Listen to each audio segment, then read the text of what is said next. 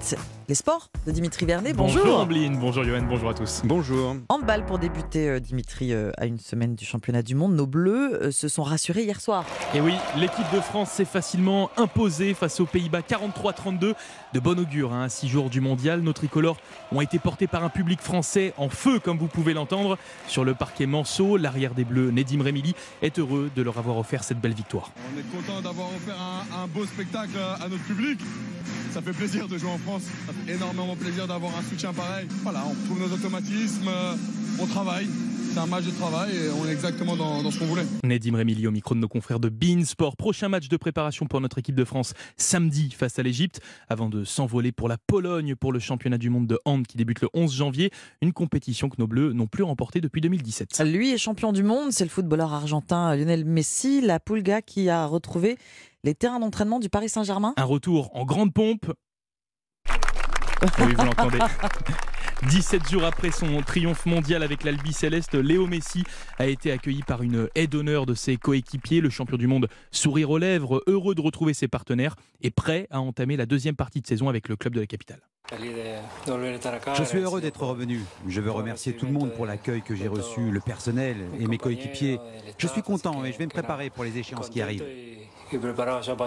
Lionel Messi, qui ne sera pas présent dans le groupe parisien pour affronter Châteauroux demain en Coupe de France. Son retour à la compétition est prévu le 11 janvier pour le prochain match de Ligue 1 face à Angers. Toujours en football, il y avait des matchs euh, hier, Dimitri, sur les pelouses européennes. Et oui, dans le championnat italien notamment, la Juventus s'est imposée 1-0 face à Cremonese. Même score pour l'Inter Milan, victorieux face au leader napolitain. En Angleterre, les Spurs de Tottenham ont balayé Crystal Palace 4-0. Les Londoniens euh, qui confirment leur cinquième place en Première Ligue. Enfin, en Espagne, l'heure était au match de coupe, la Coupe du Roi, où les Barcelonais se sont euh, qualifiés en huitième de finale, mais dans la douleur face à l'Intercity, un club de troisième division.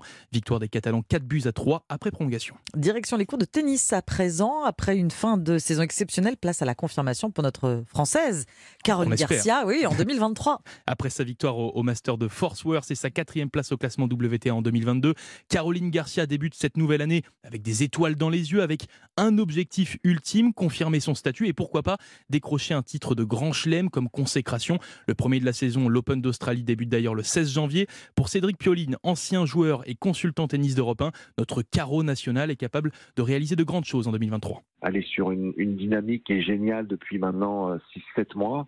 Euh, il faut qu'elle continue de cette manière. Tout va se jouer dans la tête en fait. C'est vrai que chez les filles, c'est traditionnellement un petit peu plus ouvert que chez les garçons. Et puis euh, au-delà aussi d'éventuellement soulever un trophée du Grand Chelem, pourquoi pas aller chercher euh, la place de numéro 1 mondial. Cédric Pioline dans l'émission d'Europe 1 Sport. En bref, dans le reste de l'actualité sportive, Eh Dimitri. bien, un succès réconfortant en rallye après avoir perdu toute chance de victoire au Paris-Dakar.